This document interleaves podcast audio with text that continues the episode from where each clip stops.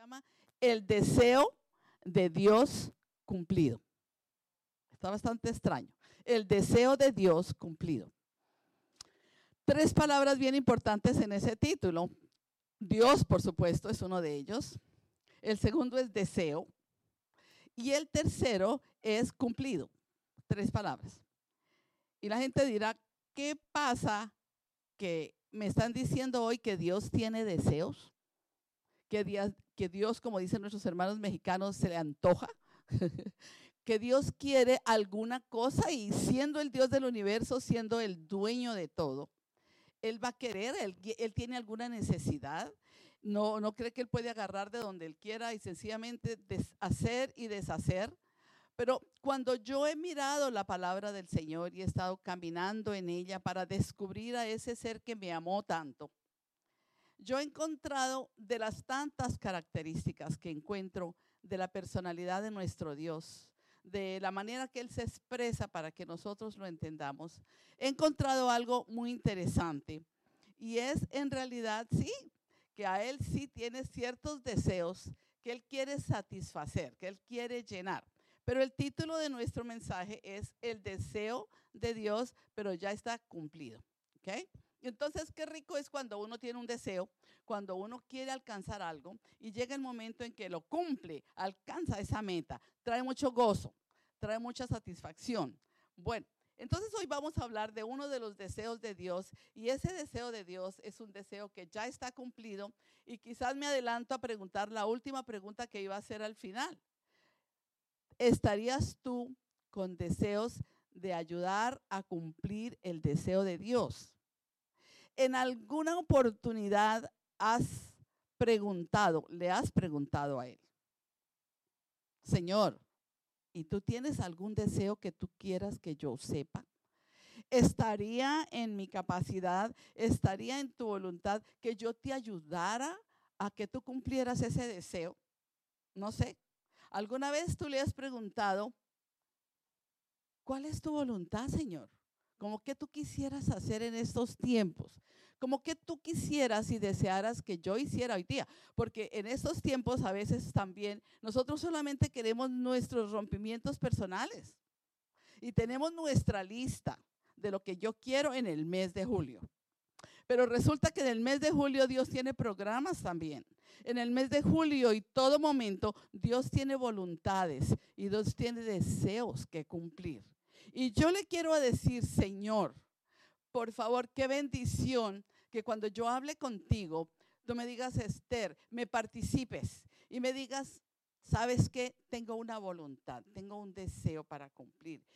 Y yo le digo, Señor, si en algo puedo colaborar con ese deseo, para que tú lo sientas en tu corazón. Mira, nuestro Dios en el, no solamente en el Hijo Jesucristo, sino Él él ha sentido dolor, él ha sentido tristezas, él ha sentido desprecio, él ha sentido rechazo en muchas cosas. Él es Dios, pero él deseara que todos lo amaran también.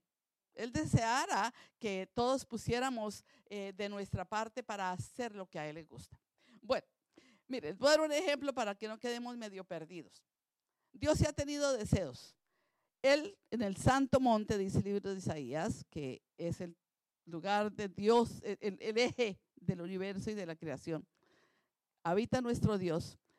Y a él, él decidió eso, lo hizo él y dijo, yo quiero mi monte santo, limpio, no quiero ninguna contaminación. Soy feliz en este monte con mi casa limpia.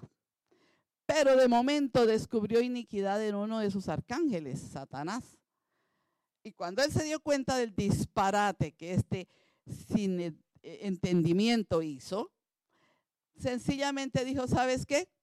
Ni siquiera te voy a dar una carta de, dos meses o de dos semanas de aviso. ¿Sabes qué? Hoy mismo te voto, te arrojo, te saco de este lugar. Y cumplió su deseo de tener su monte santo. En otra oportunidad, el Señor deseó, nuestro Dios, extender su imperio. Dice, oh, yo vivo aquí en esta belleza de Santo Monte, pero voy a extender mi imperio me voy a crear un universo. Yo mismo me lo voy a crear, voy a hacer planetas, todo lo que él tenía en su mente, porque él es el creador. Y se hizo el universo. Entre eso hizo la tierra.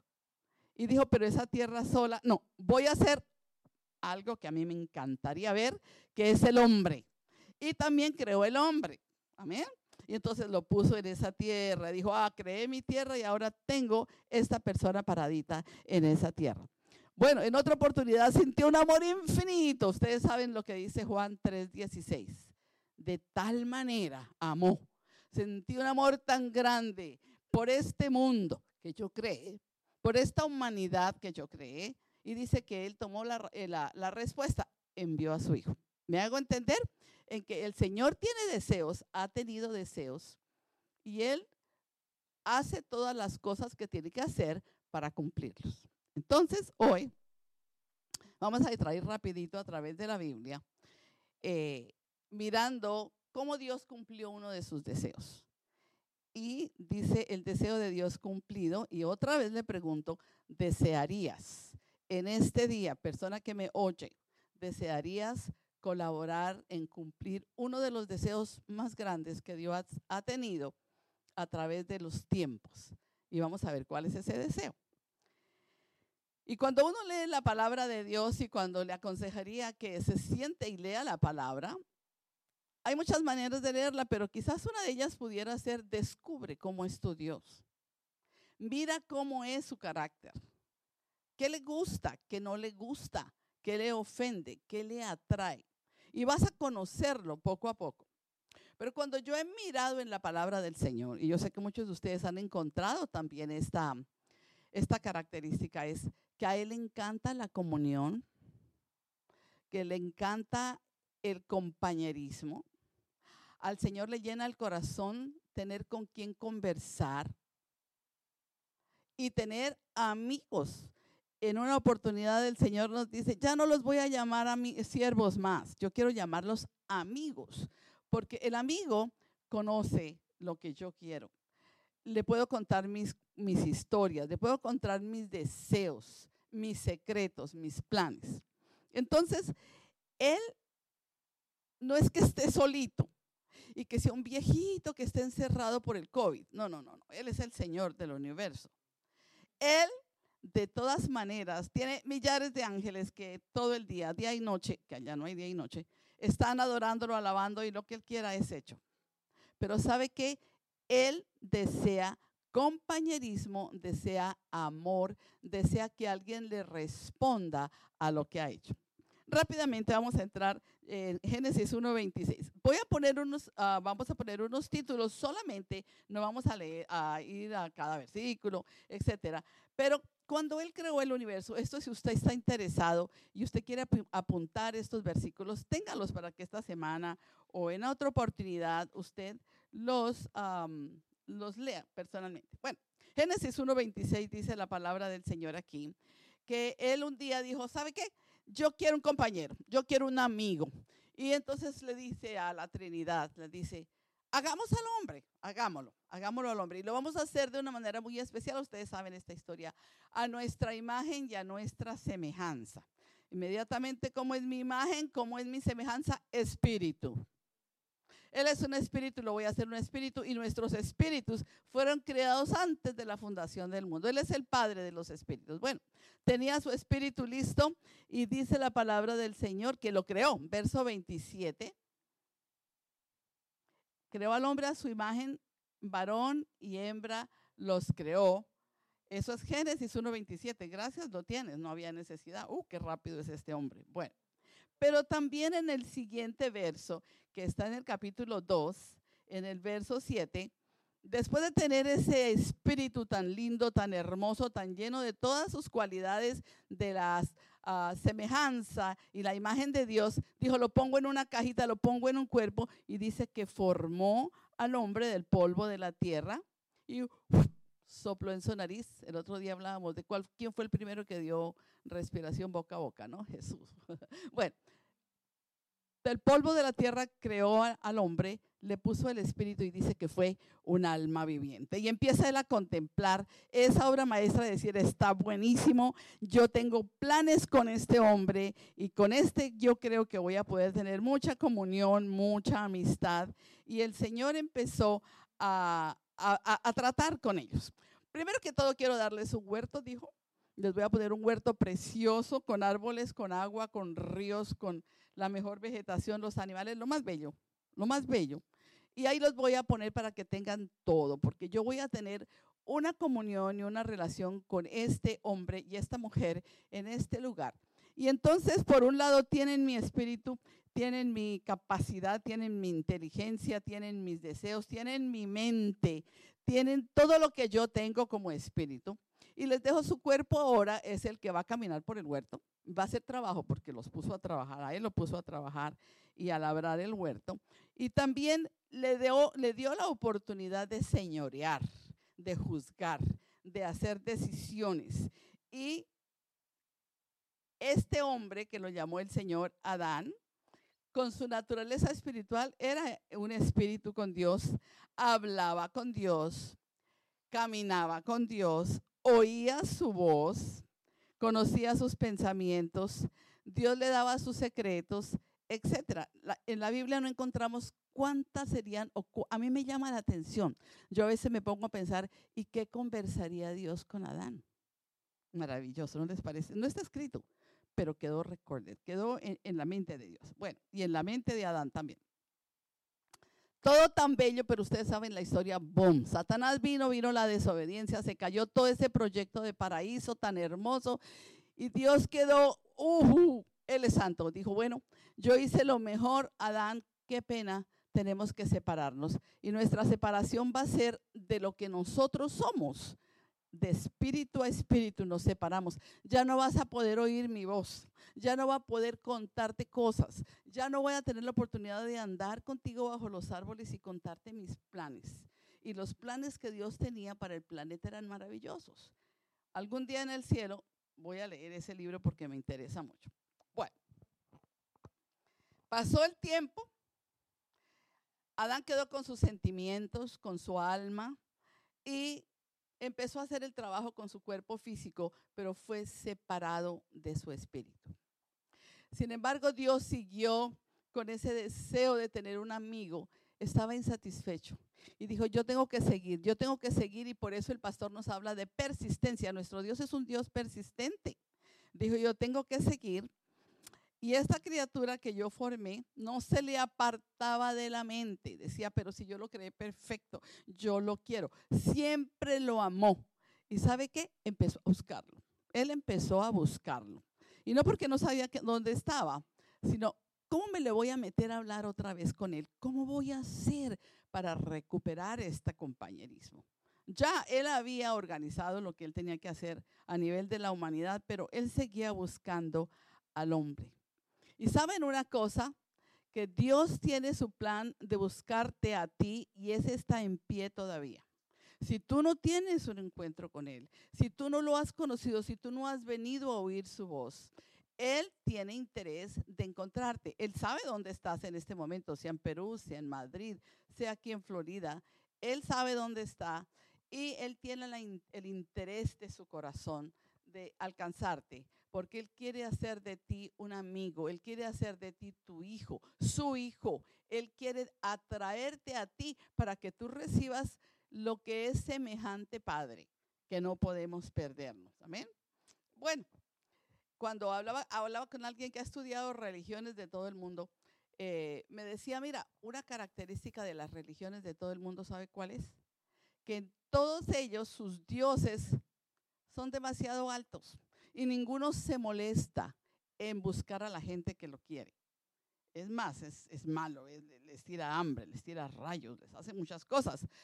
Pero es el hombre el que tiene que buscarlos y muchas veces lo hace con un montón de sacrificio, con un montón de tristeza, desesperación, dando hasta su vida a ver si puedo encontrarlo. Pero el, no que el cristianismo sea una religión, pero el Dios verdadero que nosotros servimos él te busca a ti. Él me busca a mí. Él busca al hombre. ¿No les parece hermoso? Alábelo porque Él te ha buscado. Y si yo estoy aquí o usted está en el lugar donde usted está, es porque Él nos ha buscado con amor.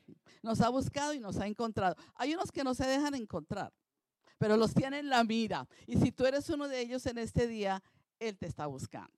Bueno, amén, sí. 5.22 de Génesis, mire lo que dice.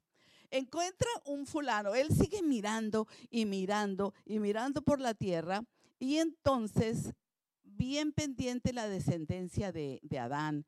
Ay, él acordaba que Adán había tenido dos hijos y ya esos muchachos crecieron y después vino con Seth, el tercero, y él tuvo un hijo y ese hijo se llamó Enoch.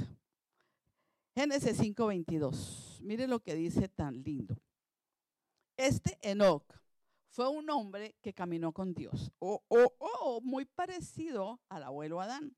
Caminó con Dios y bueno, pasaron los años y usted siguió con los hijos y las hijas, pero dice aquí en el 24 que él caminó con Dios y desapareció porque se lo llevó Dios. Gracias. Se lo llevó Dios. O sea, fue tanto el amor, fue tanto el compañerismo que él dijo, uy, se parece a Adán, es que es el abuelo.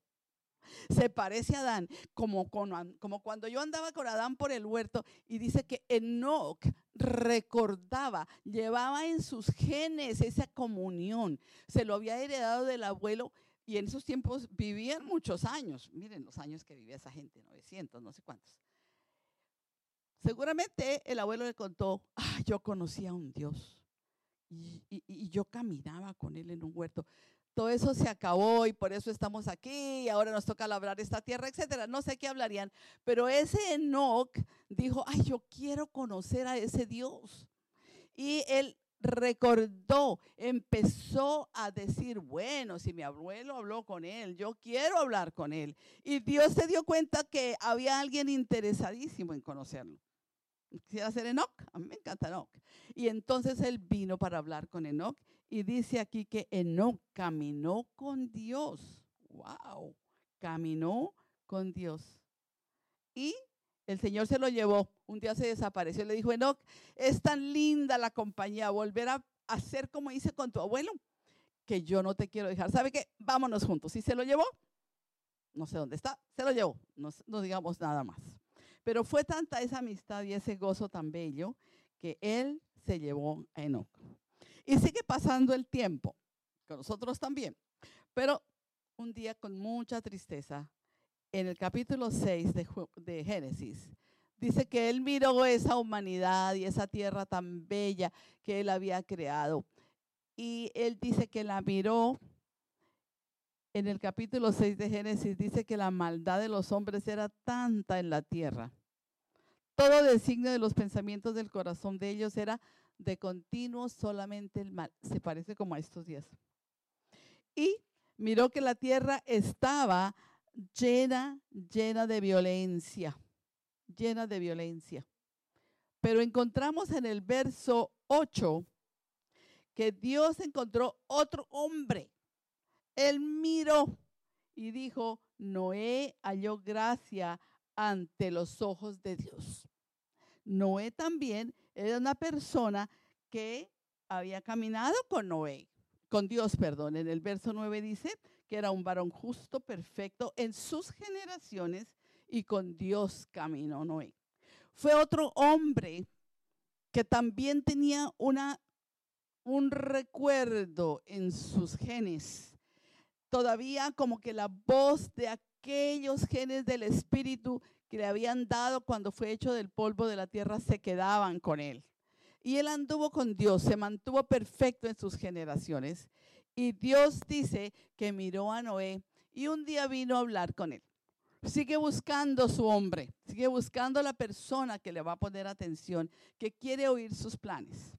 Y dice aquí la palabra del Señor que él vino a hablar con Noé y le dice en el verso 13, ¿sabe qué? He decidido hacer una cosa. Uy, qué lindo que Dios le esté diciendo a una persona lo que ha decidido. Y Dios quiere en estos tiempos decirle ahorita, he oído tu voz. Cuando me buscas en espíritu, yo he oído tu voz. ¿Sabes qué, Laura? Tú estás preocupada por esto y lo otro, pero ¿sabes qué, Laura? Te quiero contar lo que he decidido. Usted se imagina, he decidido, mm, mm, mm, porque los planes de Dios son maravillosos. He decidido. Y dice que le cuenta, le cuenta a Moisés lo que ha decidido.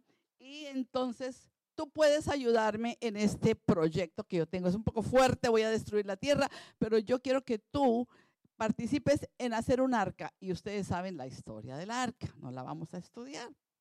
Pero hubo un hombre que se llamó Noé, que le dijo, sí señor, me parece un disparate de los más grandes, quizás dijo él, por aquí no ha llovido, por aquí eso es una locura hacer un barco, pero yo te voy a hacer el barco, voy a seguir las medidas que me diste, voy a hacer todo lo que me dices y cuando tú me vas diciendo los pasos que yo te los obedezco. Yo sí, yo sí me quiero eh, integrar contigo, caminar contigo, oír tu voz, seguir tus diseños.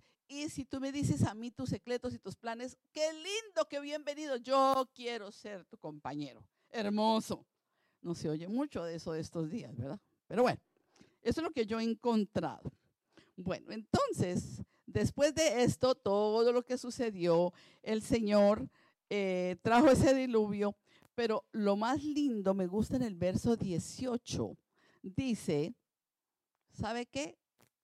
Pero yo estableceré mi pacto contigo. ¡Wow! Ya el Señor dice, bueno, esto tiene que seguir un poco más. Yo solamente busco uno, uno, uno que me oiga, que converse conmigo, que camine conmigo. Pero ¿sabes qué? Yo ahora quiero establecer un pacto con esa persona que habla conmigo. Y Noé fue una de las personas con la que él estableció un pacto que hasta el día de hoy está. Amén. Bueno, yo sigo mirando y vamos caminando cómo es esa línea de búsqueda que Dios tiene hacia el hombre. Y se encontró con Abraham, de mucho, otro, otro, un Abraham lindo. Y me encanta la vida de Abraham porque me gusta la finca que Abraham tenía. Él tenía una, una tierra bella, se llamaba en el Alcornocal del Manre. Yo, yo me imagino todos esos dibujos, yo soy media también, ¿no?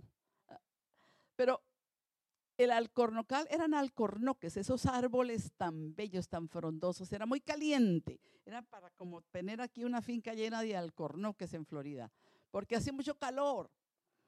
Bellos. Y él tenía su tienda entre esos árboles y tenía, le gustaba poner su silla allá al frente de la tienda. Muy típico de Florida.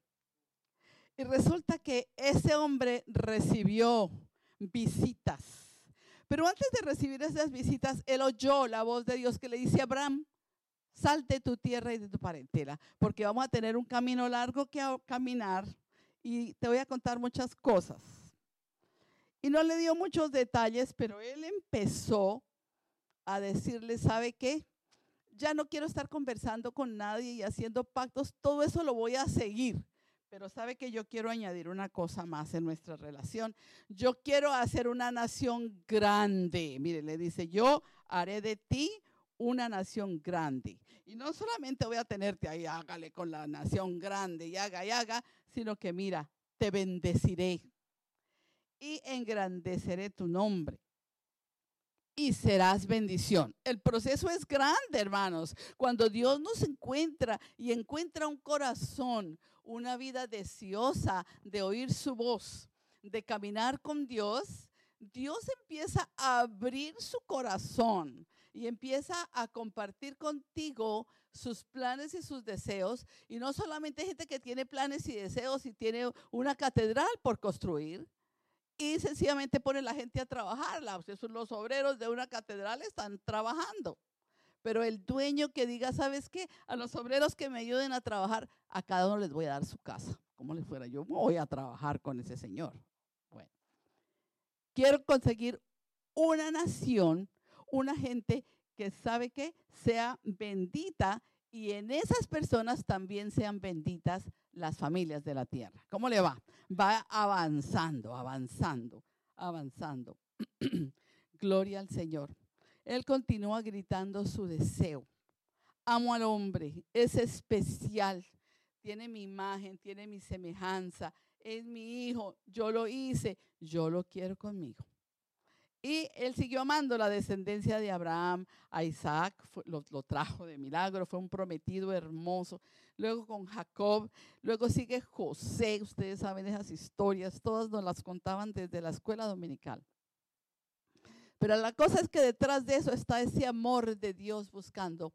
Y hay algo que me llama la atención en José, es que ese espíritu estaba cargado como siempre está, con lo que era de Dios. Dice, Faraón mismo dijo, mira, no hay nadie que yo pueda poner en este trabajo de organizar el país económicamente, sino a ti, porque tú eres una persona que tienes el Espíritu de Dios. Se lo dice.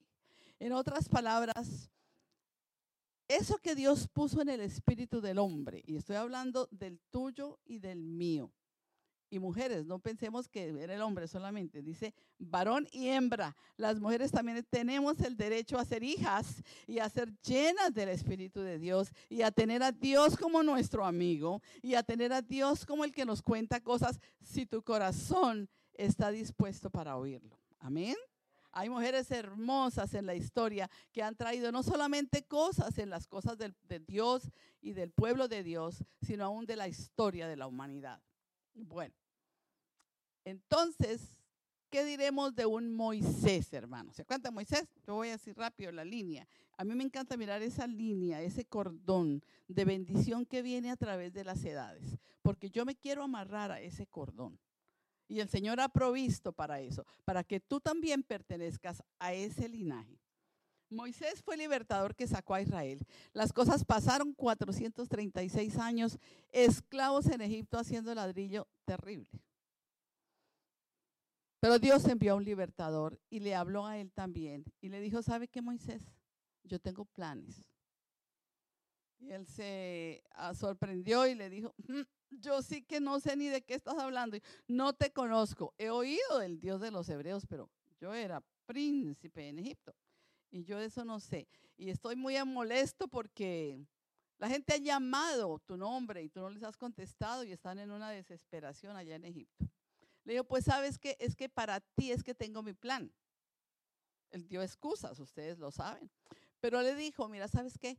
Tú eres, ya no perdamos tiempo, tú eres la persona que yo he escogido para que saques a mi pueblo de Egipto. Y lo sacó. Lo llevó a través del desierto con grandes señales y poderosas maravillas y la mano fuerte de Jehová. El Señor lo sacó de Egipto. ¿Y sabe qué? ya aumenta su plan y dice, bueno, esto no es para que salgan un montón de gente de esclavos por el desierto. ¿Saben qué? De estos esclavos libres ahora, lo que yo quiero hacer es una nación bien especial. Una nación completamente diferente a la que todos los pueblos del mundo miren y digan, wow, esa gente tiene a Dios. Esa gente tiene algo glorioso que nosotros no tenemos. Y dice la palabra que cuando esa gente caminaba, el temor de Jehová caía sobre esos pueblos, porque caminaban con la presencia de Dios. Sigue el Señor con su deseo y dice, claro, ya yo esto, todo esto lo he hecho. Y cuando se organiza Moisés, un día le dice, ¿sabes qué, Moisés? Tengo un plan para ti. Yo veo, hermanos, lo que yo estoy queriendo sacar de esta historia es que Dios tiene un plan y tiene un deseo. Y cuando Él tiene un deseo, lo va a cumplir. Y ahí va, y ahí va. Le dice, ¿sabes qué, Moisés? Te voy a dar las medidas y el plano y el diseño para que me hagas lo que se llama el tabernáculo. Y allá en ese tabernáculo vas a hacer un lugarcito donde mi presencia va a estar. ¡Wow! En otras palabras, ya yo no quiero estar mirando a los hombres y seguir a ver cómo van, sino que yo quiero habitar en medio de ellos. ¿Cómo les parece? Hermoso. Yo, a mí me da mucho gusto esto, porque ya no quiero estar afuera mirando desde lejos. Quiero vivir con ustedes. Quiero que en ese campamento que ustedes tienen en el desierto, me hagan un pedacito a mí que yo quiero estar ahí con ustedes. ¿Y sabe qué? Ahí donde yo estoy, yo voy a manifestarme. A veces soy la gran columna de fuego en la noche, que les doy calor porque en el desierto hace frío en la noche. Les doy luz. A veces soy la nube que los cubre del sol, los guía. Y cuando ustedes salgan o entren, todo va a ser dirigido porque yo estoy ahí y yo soy su Dios. Y empezó Dios a estar ahí y a manifestar su presencia. Y dice la palabra que Moisés entraba y hablaba con él, le daba instrucciones, y luego él salía y le decía a la gente lo que había oído de Dios. Así que seguimos con el oído. La gente veía también la nube, la gente vio las codornices y comió el maná. Es decir, ya Dios era un Dios tan práctico que estaba dentro del pueblo y no se movían si esa nube que estaba sobre el tabernáculo no se movía. Entonces yo miro en este hilo cómo Dios va avanzando para reconquistar lo que él deseaba de tener con el hombre. Viene un hombre que se llama David. Ahí está todo el hilo en la palabra de Dios. Si usted no lo ve en este tiempo, está medio cieguito, hermano. Por eso vamos a orar por usted hoy. Dice que David amó a Dios con todo su corazón. Es más, es llamado el amigo de Dios y el hombre conforme al corazón de Dios. Él fue muy guerrero. Y entonces su hijo Salomón le construyó un templo a Dios. Dijo, yo voy a hacer un templo.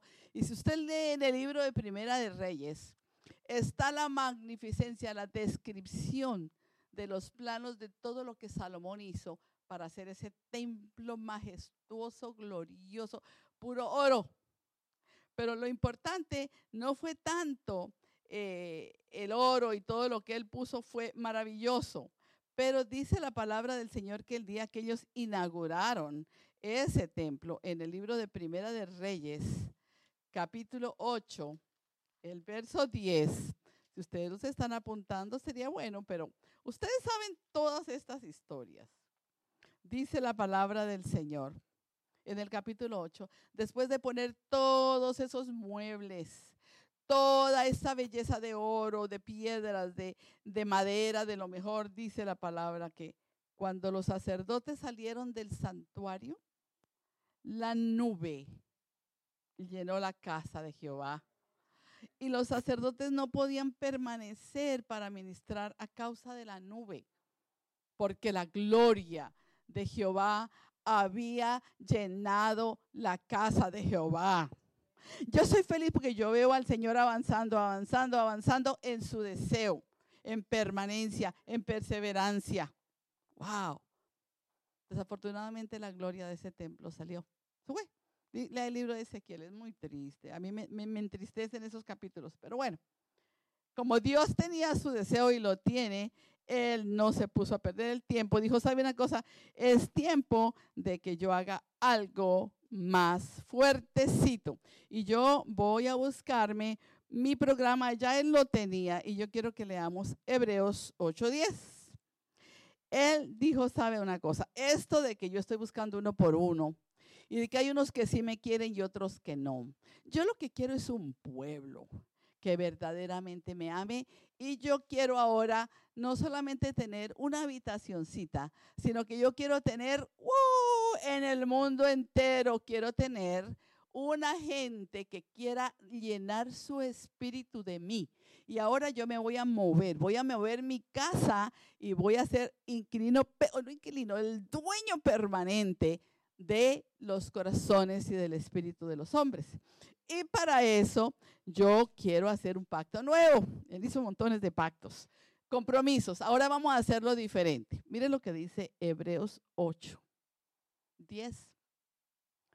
Por lo cual, por todas estas aventuras que hemos pasado, por todas estas cosas, porque yo quiero verdaderamente hacer algo permanente, dice, este es el pacto que haré con la casa de Israel. Nosotros somos casa de Dios. Dice la palabra que después de estos días, dice el Señor, ya no voy a estar echándoles montones de sermones como los que les daba Gedeón y de este Josué y Moisés, todos ellos. Miren lo que voy a hacer. Yo les voy a poner mis leyes en la mente de ellos. Eso es al estilo como de la, de la situación moderna, ¿no? En un tiempo era con el tablero y, el, y, el, y la tiza se llamaba en el tiempo cuando yo estudiaba. Y, y, no sé qué más, y el abaco. Ahora estamos con que cada uno tenemos nuestro propio cell, nuestro propio, nuestro propio computador en la mano, ese handheld, el reloj, ya todo lo tenemos así. Y Dios lo que quiere es que individualmente no tenga yo que ir a pedirle prestado a, a, Cami el teléfono, sino que yo tenga mi propio teléfono. ¿Qué tal? Eso me gusta. Fíjense ustedes, estamos hablando con tanta gente de tantas partes del mundo y yo estoy aquí quietica, cinco minutos de mi casa, cinco minutos a la playa, pero no es que no podemos ir a la playa, pero no importa, ya casi. Mire, el Señor quiere cada uno que tenga su propio computador celestial. Lo que voy a hacer es, les voy a poner las leyes, mis leyes, en la mente de ellos. Para su mente hay todo un download, hay una descarga de sabiduría de las leyes de Dios, se las va a escribir en su mente. Y no solamente se queda ahí, sino que también sobre su corazón las escribiré. De tal manera que yo puedo ir a visitar a las hermanas de Madrid y yo voy a llevar mi iglesia ahí conmigo, ahí llevo mi computador, las leyes de Jehová están en mi corazón, las leyes de Jehová están en mi mente, Él vive conmigo, Él camina conmigo. Ya no voy a tener que esperar que salga la nube allá frente al tabernáculo sino que yo llevo mi nube aquí conmigo. Qué lindo, ¿no les parece? Ya no se emocionaron mucho porque ya como que vamos por otro camino. Pero a mí me gusta tener mi propia comunicación. ¿Cómo les parece a ustedes? Las leyes. Y sabe una cosa, seré para ellos por Dios y ellos me serán a mí. Por hijos, una cosa preciosa, serán a mí por pueblo. Y estamos mirando el pueblo de Dios hoy.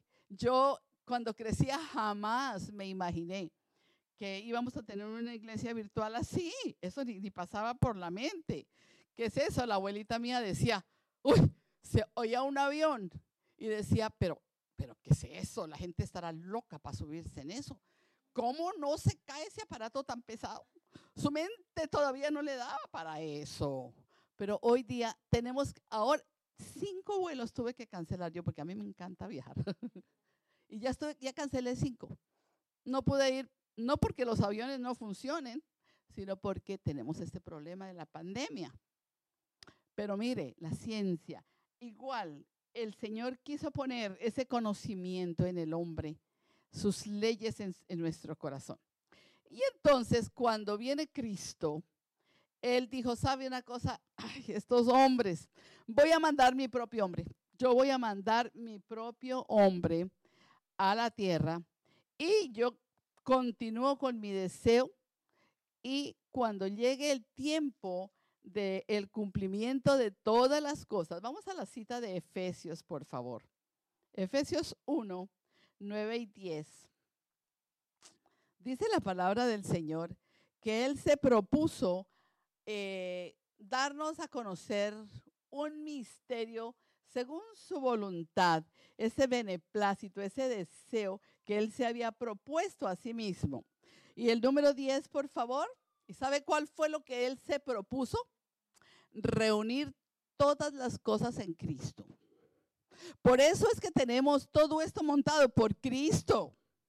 Por Cristo, porque Dios reunió lo que está en los cielos con la tierra y ya no necesitamos coger el avión para ir al cielo, sino que nuestras mentes, nuestros corazones, nuestro espíritu está saturado del Espíritu de Dios.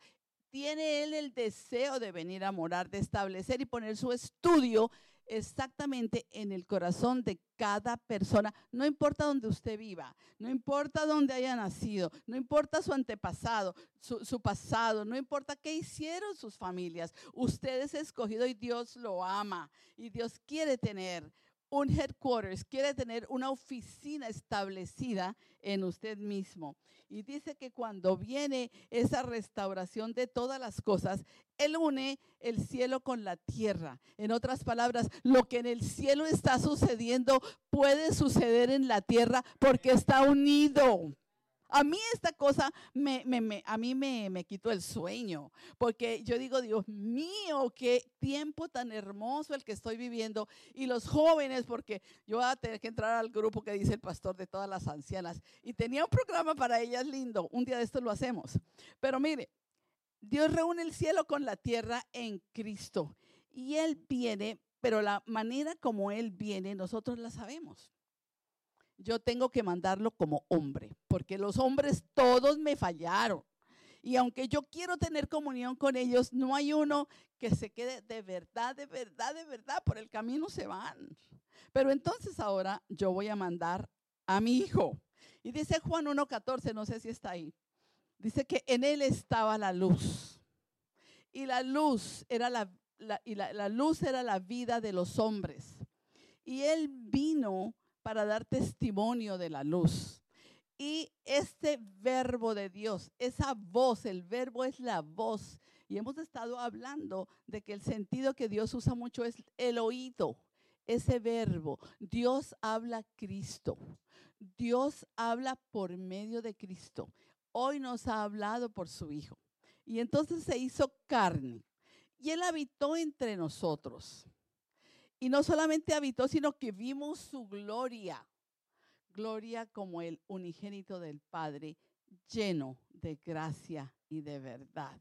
Eso es algo muy hermoso. Y una de las cosas que Jesús hizo en la tierra fue revelar al Padre. ¿Ok? Revelar al Padre. Y vamos ahora sí a buscar el capítulo de Juan.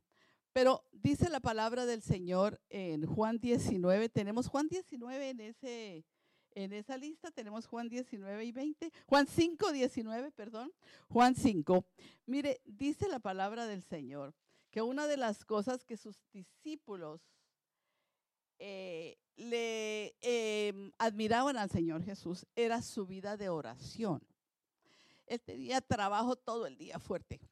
Eran multitudes detrás de él y él las atendía, les enseñaba, a veces les daba pescado y pan hacía todo lo que había que hacer en el mundo natural. Pero de momento, él se desaparecía por ahí de la vista de la gente y donde lo encontraban era en la montaña o en alguna parte donde él fuera, pero estaba a solas.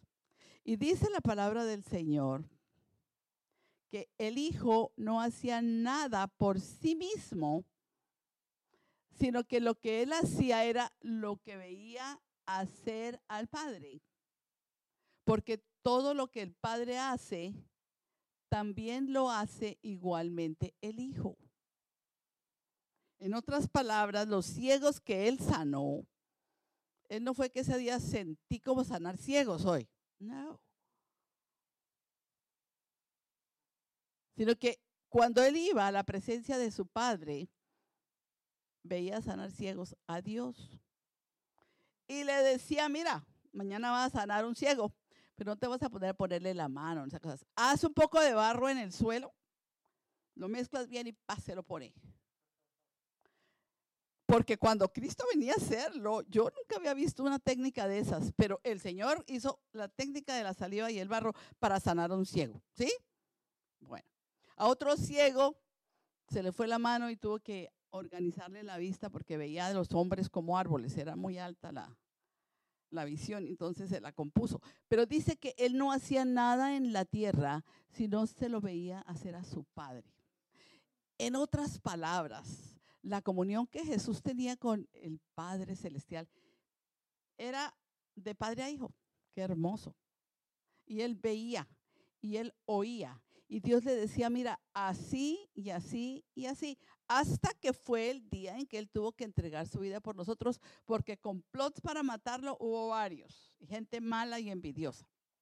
Pero bueno, antes de que él se fuera de la esfera de esta tierra, Dios tuvo el gozo precioso de al fin encontrar un humano que pudiera ponerle atención que pudiera obedecerlo, que pudiera amarlo como él quería, que pudiera tener una comunión perfecta con él, donde él pudiera poner sus planes, sus sueños, sus deseos, sus estrategias.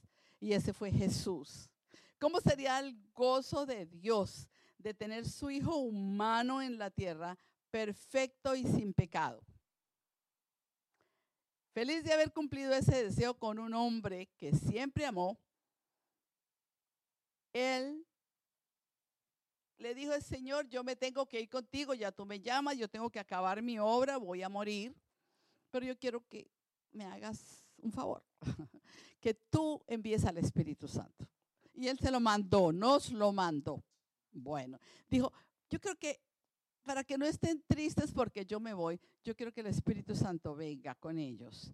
Y hoy el Espíritu Santo está aquí con nosotros, está contigo donde tú estás. Pero bueno, Quiero leer unos versos, los últimos que vamos a leer. Y entramos ya cinco minutos a nuestra conclusión de lo que yo les quiero decir hoy. Imagínense, estamos en tiempo de rompimiento. Y estamos en tiempo del inicio, estamos que iniciando, decimos que estamos iniciando. Y qué buenos son los inicios, porque siempre Dios nos da la oportunidad de empezar nuevamente otra vez. Y de lo que no estábamos haciendo o lo hicimos medio raro, que no era como Dios quería, que lo podamos corregir, porque es un inicio, Él da la oportunidad. Y entonces antes de partir de la esfera de la tierra, el Señor Jesús oró por nosotros en el capítulo 14 de Juan. Son versículos. Estamos celebrando libertad, ¿no? Este fue el fin de semana de, la celebración de la libertad de este país. Y es todo libertad. Y anoche casi no dejan dormir con tanta pólvora. La libertad. Bueno, Para mí, cuando yo encontré estas cosas, fueron de libertad para mi vida. Yo he caminado con el Señor, así como quote unquote, caminé con el Señor. Lo conocía de mente, conocía mucho del libro. Pero llegó el momento de rompimiento en mi vida en que Dios con estas verdades vino a traerme libertad en mi comunión con Él, en mi relación con Él y deseo de mi corazón que viva mucho más para poderlo conocer más en la intimidad del Espíritu y poderle oír sus secretos más. Ahora, el deseo es cumplido. Dios se cumplió su deseo en Cristo. Ay, pastora, pero si él era Dios. No, no, no, no, él era hombre. Él estuvo aquí en la tierra y se humilló como siervo y fue igual que tú y yo, fue hombre y Dios tuvo complacencia en ese hombre, complacencia. Qué dicha encontré. Entonces, mire, ese pacto que él había escrito se lo cumplió el Señor Jesús. Juan 14, 23. Vamos a ver qué dice. Las preguntas que le hacían los discípulos. Y es una pregunta que quizás tú te la hagas y yo también, yo me la hice una vez. Y el Señor me contestó, el que me ama, mi palabra guardará. Es más, ya la tiene, download. Nomás si lo tiene que descargar, sacarla, ponerla por obra, empezar a actuarla. Ahí está en tu corazón. Mi Padre lo amará. Él lo sigue amando. Pero ahora sí es abiertamente. Mi Padre lo amará. Yo también, dice él. Nosotros vamos a venir a él y vamos a hacer morada con él. ¡Wow! Señor, y todo lo que yo esto sé y todo lo que he leído, todo lo que hemos leído esta mañana, esta tarde, pues muy lindo. Pero ya hubo un hombre que pudo hacer la voluntad tuya, con quien tú hablaste y fue hombre. fue hombre tuvo las limitaciones en su cuerpo físico, porque él era Dios, claro que sí, durante ese tiempo, pero no se aferró de eso para decir, ay, yo soy Dios, entonces a mí no me matan. ¿Sabe qué, Pilatico? Si quisiera, le mando una legión. Yo creo que las ganas no le faltaban como hombre en ese momento de defenderse de toda esa turba horrible que había sanado, que había alimentado, que había amado, y ahora después Dios sana, Osana le dicen, crucifícalo. ¿Mm? Pero no, él no se agarró de eso, sino que él sufrió muerte y muerte de cruz, porque quería tener comunión con su Padre. Regresar, regrésame, le dice, allá donde yo tuve esa gloria. Bueno, entonces miremos Juan 14, 21. Ahora, eso sí ya nos toca a nosotros. Ahora está hablando Cristo ya para este tiempo. Ya el pacto nuevo está establecido y tú perteneces en ese pacto. Y sabe que la manera de mostrarle a Él es que el que tiene mis mandamientos y los guarda, ese es el que me ama. Bueno, sigue ah, reiterando el amor del Padre, amado de mi Padre, también Él me va a amar y ya no me voy a quedar sentado en el, por allá metido en un cuarto. Cuando uno tiene una persona en su casa, pues uno trata de que venga para la sala y aunque sea una taza de café le sirve, ¿verdad? Y, no la deja en silencio, por allá esa persona callada en el cuarto y la hora del almuerzo y no hay nada, no hay ningún compañerismo, no hay ninguna conversación. ¿Para qué lo invitaste entonces? ¿Para qué lo invitaste? Yo no tengo ni idea de dónde es el baño, dónde será la regadera, será que hay una toalla. Necesitamos darle un poquito de cuidado a la persona que ha venido a nuestra casa, ¿sí? Dice que él se muda y nos amará Él, nos amará nuestro Padre, pero Él saldrá del cuarto y vendrá a conversar con nosotros. ¿Qué tal? Me manifestaré. Yo quiero eso. Yo quiero eso. Y ese es el pacto que Dios quiere hacer contigo. Ya estás ese nuevo pacto establecido en tu corazón, en tu mente. Ahora lo que tienes es que amarlo, guardar esos, poner por obra esos mandamientos y entonces Él vendrá a ti y se manifestará a ti. Y ahí es donde empieza Cristo a padecer, como decimos. Porque uno de los peores rocas y de los peores obstáculos para un rompimiento es la incredulidad. El Señor te está poniendo aquí, mire de cuántos años viene buscándote para moverse a tu vida, para venir a morar contigo y no a quedarse callado, sino a manifestarte a ti. Y yo cuando veo al Padre y al Señor, él se va a manifestar para conversar con nosotros, para que nosotros podamos empezar nuevamente a oír esa voz, a recordarla, porque nosotros estuvimos allá cuando Él nos creó, conocimos su voz como, como espíritu, como fue Adán. Empezamos a reconocer su voz, empezamos a poder oír la voz de Dios y también nuestros ojos espirituales empiezan a abrir y podemos contemplar, dice el Salmo 27, quiero estar, una cosa he demandado a Jehová y yo la voy a buscar diariamente, y es que yo esté en la casa. Cantábamos ahora un canto. No hay otro lugar más lindo donde quiero estar. Pero yo no sé en cuál casa estás tú pensando. Porque aquí está bonito, pero definitivamente no me quería aquí a dormir ni nada, porque como que no veo así una suite bonita. sí, no es esa casa. Aquí hay una casa donde Él se trasladó a tu espíritu. Él encontró un lugar donde ahora sí permanentemente esté con el hombre. Y el hombre que escogió eres tú. Cualquiera de los que estamos en el estudio nos escogió Dios para que estar, para estar contigo. Y al estar contigo se va a manifestar en su presencia, en su voz. Él ha puesto ese mismo, el mismo espíritu del hombre, que es el mismo espíritu que Adán tuvo, que era capaz de oír su voz, capaz de verlo, capaz de combinar con él, eh, estaba capacitado para entender sus planes, para oírle todo. Mire, toda la sabiduría porque lo puso a juzgar hasta los peces. A mí los peces no me gustan mucho porque me dan miedo. Los animalitos de, allá se me meten unas lagartijas y unas iguanas a mi casa y no me gustan mucho. Pero Adán sencillamente, boom, yo tengo que amar las iguanas. No, no really. Pero mire, lo que quiero decir es que cuando el Señor hizo el nuevo pacto con la humanidad, que ya está hecho en la sangre de Cristo, lo que Él desea es venir a morar a tu espíritu.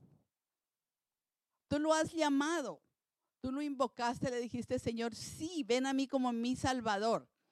Sí, Señor, viniste como mi Salvador y te pongo en un cuarto como mi Salvador. Y sigues derramando la cruz. Y yo lloro todos los días en ese cuarto para que me perdonen mis pecados. Maravilloso.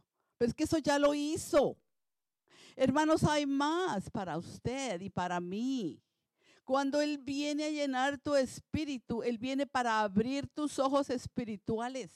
Estamos en tiempo de rompimiento. ¿No quiere usted ver lo que Dios tiene para usted?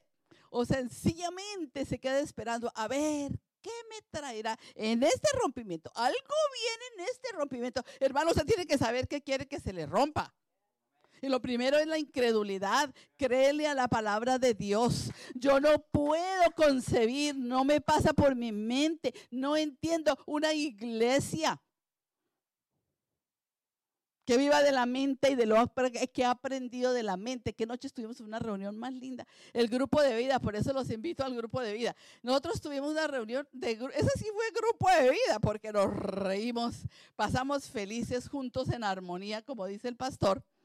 Ahora se me fue lo que iba a decir del grupo de vida. Ah, pero sí estábamos en, un, en un, concurso por ahí, se metieron al concurso de la Biblia. Y eso, encontramos un señor que eso se las sabía todas. No, no había manera de responder porque ya la tenía toda contestada. Pero mira, eso que está en esa mente no es suficiente. Hay que bajarlo al corazón. Eso trae un fruto de vida. ¿Y sabe qué? Eso es a veces lo que impide que nosotros tengamos esa fe de decir, sí, Señor, te quiero establecido en mi espíritu. Yo quiero que te me manifiestes y que no solamente me digas mis planes, porque el Señor puede decir, ¿sabes qué?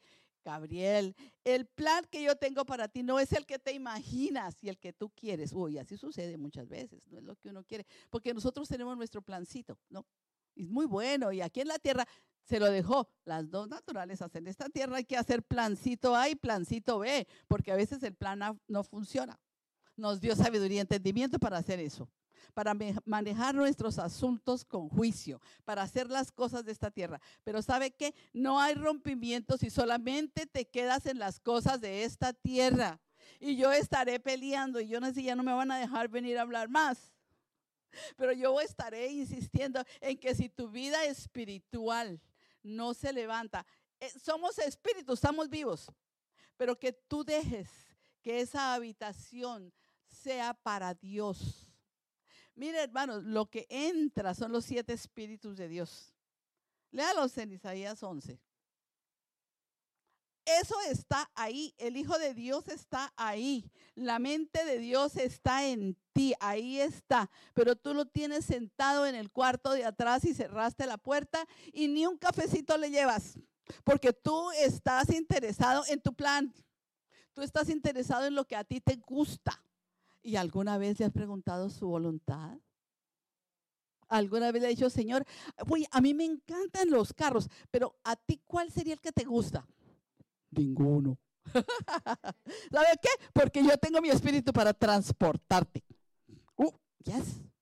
No, no, vamos a cambiar el carro por transporte del cielo. No, no, no.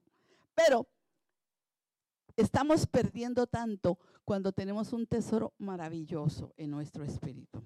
El Señor está ahí. Espíritu de sabiduría, espíritu de consejo, espíritu de conocimiento. ¡Wow! Yo quiero esas cosas. Y así como lo hizo con Moisés, con David, con todos esos señores que hablamos. Ellos son de atrás, ellos ya pasaron, ellos ya tuvieron una experiencia con él. Ahora me toca a mí, te toca a ti tenerla, creerla. ¿Y cómo va a ser que una iglesia a través del mundo entero tenga al Señor en el cuarto de atrás y no se acuerde que Él vive en ti y que Él recuperó. Él vino a juntar cielo con la tierra y lo que se había perdido no era la ovejita, sino era esa comunión con Dios.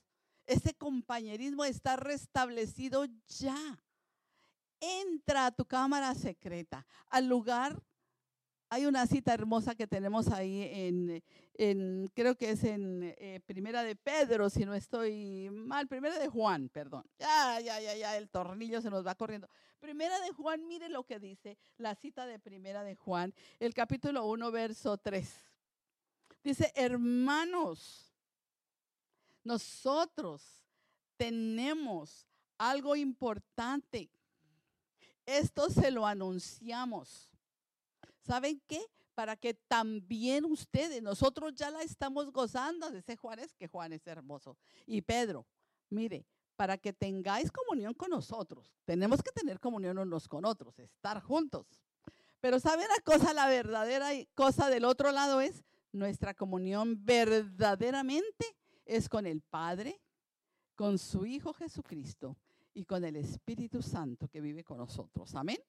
Entonces, Dios mismo está contigo en todo tiempo, en tiempo de rompimiento. Usted se imagina, en el tiempo de rompimiento tenemos que incluirlo a Él. Decirle, dame, dame, dame, dame. No, Señor, cuéntame tus secretos. Y va a ser secretos gloriosos y estrategias gloriosas en este tiempo. Ayer sábado hablaba con alguien que me dijo, oh my God, allá estaba en mi, allá estaba en mi lugar con el Padre, con el Hijo, con el Espíritu Santo, y el Señor trajo revelación a mi vida grande. No quiero hablar de lo que otra persona ha recibido porque no es justo, pero me dice, es que el Señor me está mostrando la raíz de los hongos alucinógenos. Oh my God, ¿qué es eso? La gran problema de droga que hay en el mundo entero y las generaciones perdiéndose. Y yo estoy pidiendo un carrito, tenga tres. Pero acuérdese que Dios tiene voluntades. Y Él está buscando, ay, un Camilo que dijera, Dios, si tú me dices una de tus voluntades y yo puedo, Señor, prepárame para que yo sea un instrumento en eso y yo pueda incursionar en, en, eso que tú estás revelando, me tengas a mí en cuenta, porque ¿qué es lo que vamos a tener en cuenta? Ay, que yo maneje el computador de la iglesia es maravilloso. Sin eso estábamos, yo por lo menos quedamos baratos. Que yo sea el cantor número uno, maravilloso. Pero qué tal que te diga, yo a ti te envío ¿A dónde te envío? Casi que digo una cosa grande, pero mejor no. Planes con Dios, planes con Dios. Deja que Él te revele tu propósito, Javi. Tiene propósito grande contigo y contigo también que me estás oyendo. Deja, entra al lugar secreto y empieza, Señor, oh my Lord, yo quiero rompimientos y ni siquiera te, te pongo cuidado a ti. Yo tengo mi lista que tú me hagas y que tú me des. Maravilloso, lo va a hacer el Señor porque somos naturaleza humana y naturaleza divina también, igual.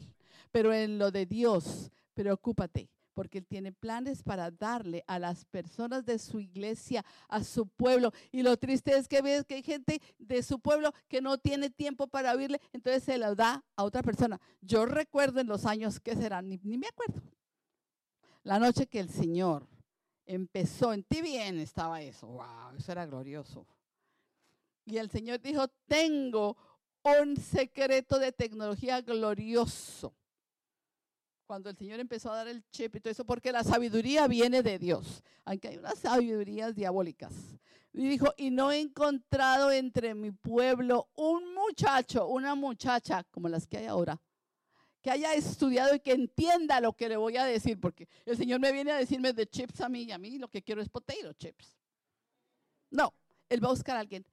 Él le puede dar todo, pero el Señor quiere encontrar a alguien que esté interesado, que esté preparado, que le diga, Señor, esta carrera que yo hice, yo te la quiero entregar en tus manos para que de ella hagas algo. El Señor quiere hacer rompimientos en medicina, rompimientos en el ambiente. Hermanos, mire, hay este plan, nuestro planeta se nos está quemando y se nos está poniendo muy feo y el agua está faltando y está el calentamiento y Dios tiene las respuestas para todo porque dice, que Él decidió juntar el cielo con la tierra. Él ama la tierra, Él ama el hombre que está aquí. Pero dice, si hubiera alguno que se pusiera en la brecha. Y ponerse en la brecha no es votarte, Señor, Señor, Señor, Señor. Es ponerse en la brecha. Es decirle, Señor, yo hasta aquí tenía mi programa, pero ahora yo quiero el tuyo. Porque cuando yo le pongo cuidado a tu programa, tú vas a cumplir el mío. Y aún mejor, más. Entonces, hermanos, todo lo que he hablado en este día con la cosa de, que el Señor viene y que está buscando la amistad y el compañerismo y todo eso, el día que yo supe de estas cosas fueron liberación para mí. Yo dije, Dios mío, Señor, estos años tan largos que he perdido cuando te he tenido en la sala de mi casa aquí y no te he puesto atención, Señor. Pero ahora, Padre, que yo reconozco que has hecho todo, todo, todo, todo lo ha puesto Dios para que yo tenga su altar, su vida, su trono en mi espíritu. Y cuando Él esté ahí, Él va a traer todo lo que Él tiene, hermanos. Y le va a dar a usted lo que Él quiere darle. Secretos grandes. Hay drogadicción, hay medio ambiente, hay muchas cosas. Pregúntale en esta semana, Señor, ¿cuál es tu deseo para esta hora? Y le va a decir el primero es tener comunión contigo. Que tú tengas un tiempo para mí. Me gusta que vengas solito. Ven solito y hablamos. Porque yo quiero abrir mi corazón contigo porque sé exactamente lo que tengo para cada uno de los hijos míos. Les quiero dar lo que yo tengo para ellos. Gastarás un tiempo en esta semana diciéndole, Señor, el verdadero rompimiento por donde yo tengo que empezar es que yo te crea, que tú hiciste esto para mí, que tú vives en mí de una manera gloriosa y que tú vas a venir a hablarme y a hacer lo que hiciste con Adán. El, el, Cristo es el segundo Adán y ese segundo Adán vive en mí, porque yo voy a tener menos que el segundo Adán. Él vive en mí. Amén. Este es el pensamiento que traje para este día hermanos. Para mí ha sido liberador, para mí ha sido glorioso. Y yo deseo que el rompimiento que tú deseas no solamente sea de esta tierra, que es importante, pero que haya un rompimiento grande a nivel de tu espíritu. Que tú puedas experimentar a lo que tienes adentro. Él vino a morar en ti. Él y yo haremos morada estaremos con Él, nos manifestaremos y el Espíritu Santo les enseñará todas las cosas. Hay un área maravillosa sin explorar, hermanos, en su vida. Así que hágalo en esta semana y será un nuevo, un nuevo comienzo. No empiece nada sin Él. No empiece nada sin Él. No solamente tú, tú no eres el rey de la creación. El mundo del, espiritual no gira alrededor tuyo, gira alrededor del rey, de Él y de su voluntad. En esta hora, hermanos, le doy gracias a Dios por haber podido decirles esto. Muchos lo sabían y sé que están funcionando, pero hay muchos que nunca lo habían oído y ese es mi propósito, que tú sepas lo que tienes. Al mismo Dios está contigo en tu espíritu, ahí vive y Él puede mostrarte la llama y la nube y muchas cosas más, porque Dios no repite. Dios es un Dios maravilloso. Señor, yo te doy gracias en esta hora por el pueblo que ha oído esta palabra y más que todo por tu palabra y por lo que tú has hecho por nosotros. Te doy gracias por lo que hay en mi espíritu. Te doy gracias por lo que hay en el espíritu de cada uno de mis hermanos que oyen en este momento. Y aunque tú no conozcas a Jesús, invítalo, porque Él te hizo también a ti igual, con un espíritu vivificante. Ese espíritu de Dios te vivifica y te capacita para que tú puedas oír su voz, seguir sus pasos y tener una experiencia personal, sobrenatural con Dios, porque Él lo está haciendo. Te doy gracias, Señor, en esta hora por este tiempo y por estas palabras que me has permitido hablar. Señor, haz que haya un fruto en una persona aunque sea, porque en mí, Señor, están llevando fruto y quiero más. En el nombre de Jesús, mi Salvador. Gracias, Señor. Amén.